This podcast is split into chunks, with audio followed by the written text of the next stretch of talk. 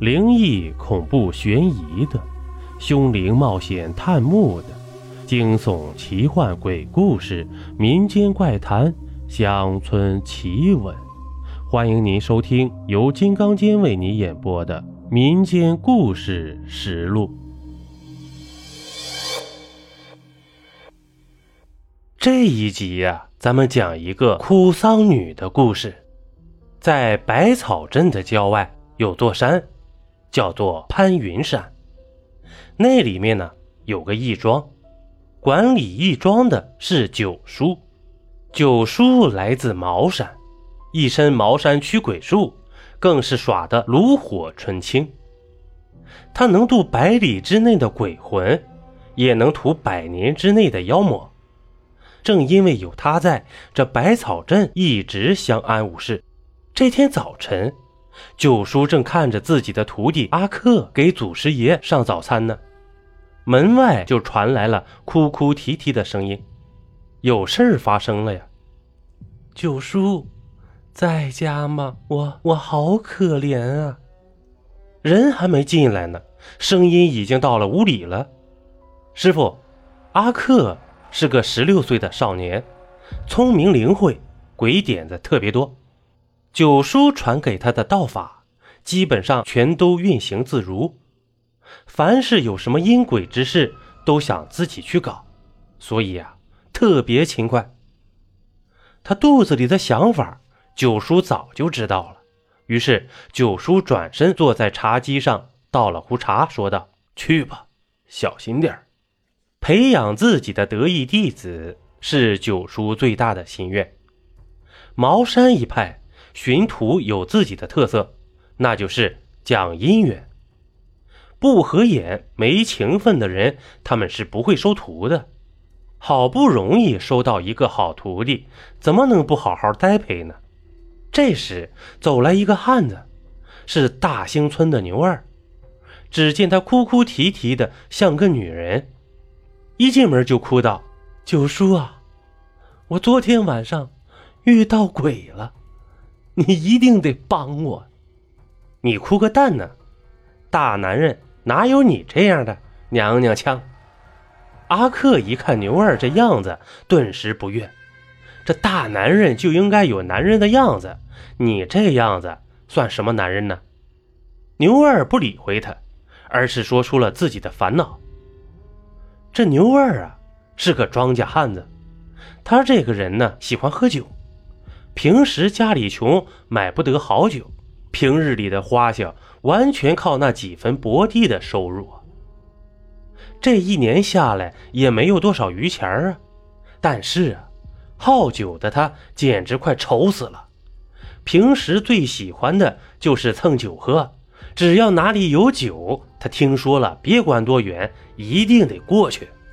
这前几天，隔壁村死人了。这家伙就去蹭酒喝了，因为路远，这家伙喝得醉醺醺的回来，已经是晚上了。而那天呢，又是阴天本来靠着星星和月亮就能回家，这一下阴天就迷失了方向了。他又是酩酊大醉，所以走着走着呀，就来到了一个陌生的地方。因为醉得不省人事。走的累了呢，就一头扎在草堆里，呼呼大睡起来。这也不知过了多久啊，他听到一个女子的声音。那女子好像是受到了什么委屈，哇哇的哭叫不停。他打了个激灵，赶忙坐了起来。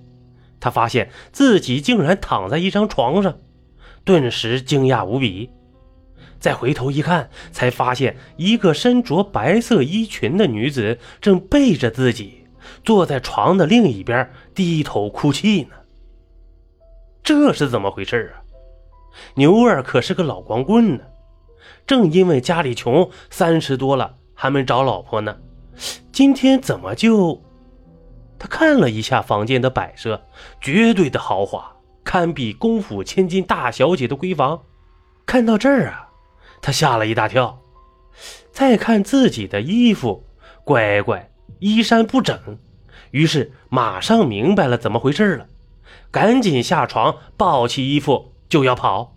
你你要去哪儿？”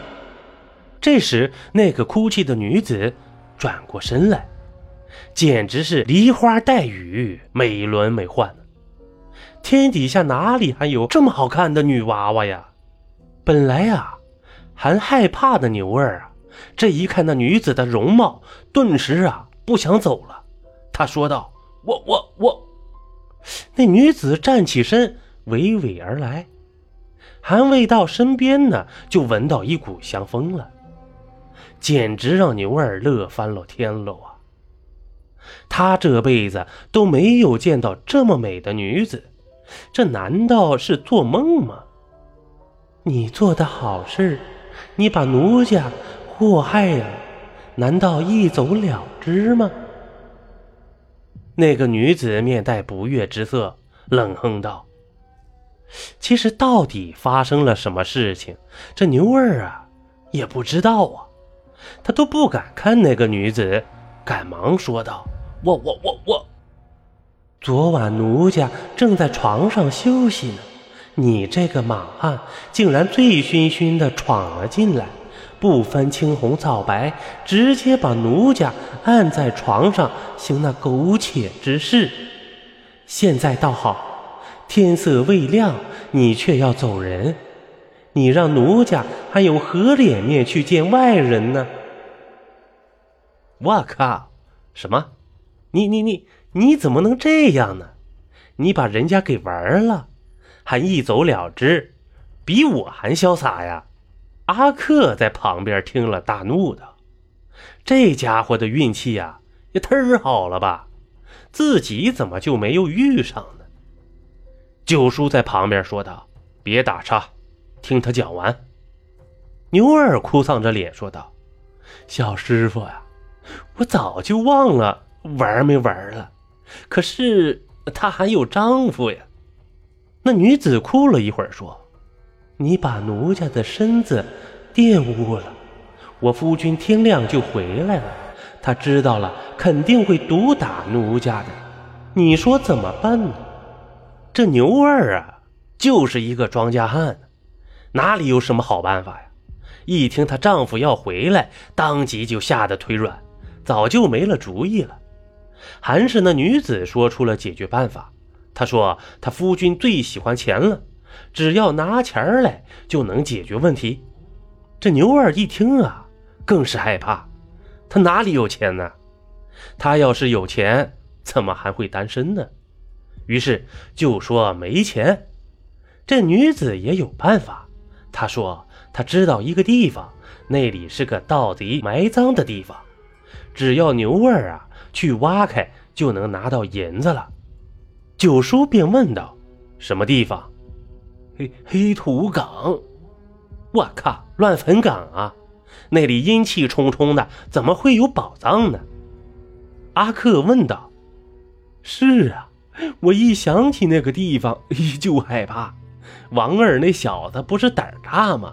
去了一趟，回来就死了，所以我害怕呀，就没有去。可是这几天那女的夫君天天晚上在我屋子外面叫喊。